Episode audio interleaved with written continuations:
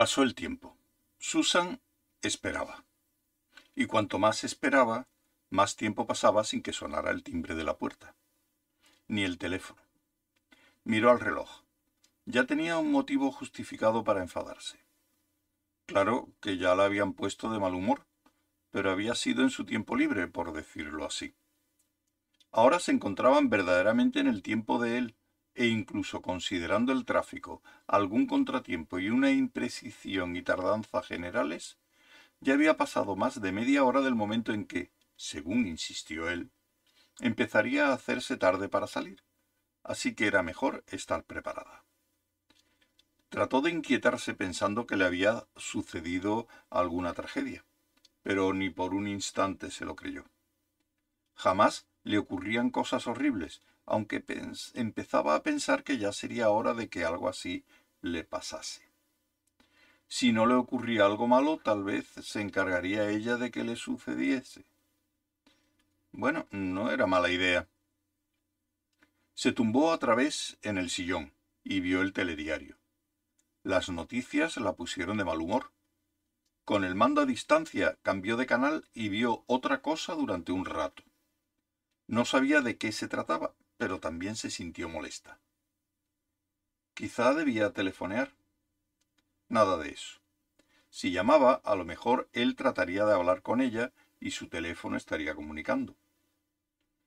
Se negó a admitir siquiera que se le hubiera ocurrido semejante idea. Maldita sea.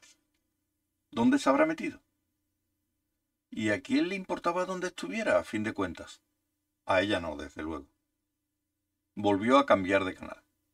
Más noticias. Todas malas. Ya estaba bien. Era demasiado. Era la tercera vez que se lo hacía. Era el colmo. Y pensar que hasta se habría ido a vivir con él si no se hubiese entrometido aquel estúpido sofá. Furiosa, volvió a cambiar de canal. Había un programa sobre ordenadores que hablaba de algunas innovaciones interesantes en el ámbito de la música por ordenador. Ya estaba bien, se acabó.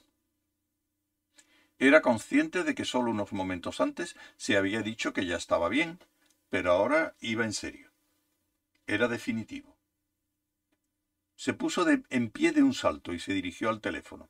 Cogió una agenda, la hojeó con rapidez y marcó un número. Oiga. Michael. Sí, soy Susan. Susan Way.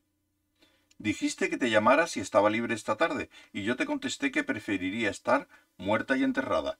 ¿Recuerdas? Bueno, pues acabo de darme cuenta de que estoy libre, entera, absolutamente y totalmente libre, y de que no hay una tumba en kilómetros a la redonda. Te aconsejo que espabiles y aproveches la oportunidad. Estaré en el Tangers Club dentro de media hora. Se puso los zapatos y el abrigo, hizo una pausa al recordar que era jueves y que debía poner una cinta nueva de larga duración en el contestador automático, y dos minutos después salía por la puerta principal. Cuando por fin sonó el teléfono, el contestador dijo con voz dulce que Susan Way no podía ponerse al teléfono en aquel momento, pero que si el que llamaba quería dejar un mensaje, ella estaría de vuelta lo más pronto posible para atender el asunto. Quizá